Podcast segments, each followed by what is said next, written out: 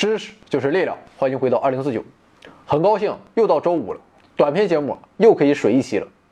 很多女同志都问过我们这样的问题，那就是来月经的时候能不能洗头？很多老人都说不能洗头，还有人说洗头会得宫颈癌，那么这是真的吗？为了找到答案，我向黄博士求助。我问你那个的时候洗不洗头？黄博士说那么那个我都不洗头，所以，无奈之下。我只能自己查资料了。育龄女性和灵长类雌性动物每隔一个月左右，子宫内膜会发生自主增厚的状况。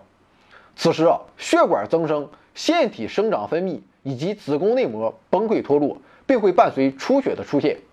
这种变化呈周期性，这就被称为月经。在月经期间，许多人会出现身体不适的情况，但迄今为止尚未有科学证据支持经期不能洗头的说法。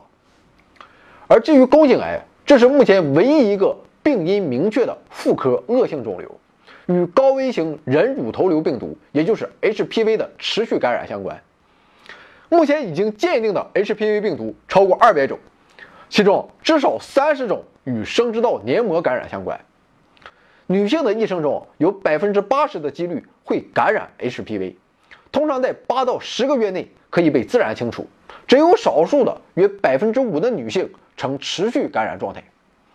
HPV 病毒与宫颈癌的关系分为高危型和低危型，高危型与宫颈癌相关，低危型与生殖道瘤相关。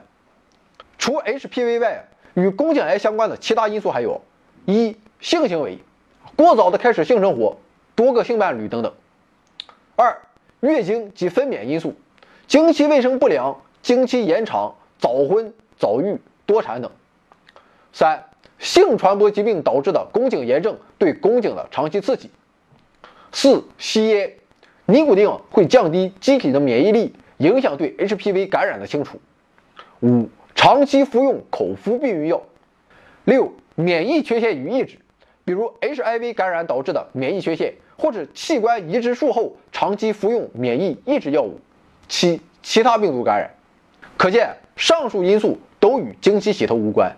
所以啊，结论就是，目前尚无严格证据表明经期不能洗头，或是经期洗头与宫颈癌的发生存在关联。但可以肯定的是，脏了一定要洗的。回到二零四九微信订阅号已全面升级，微信搜索“回到二零四九”或 “back to 二零四九”，阅读节目文本，还有更多惊喜，精神的、物质的，还有你懂的。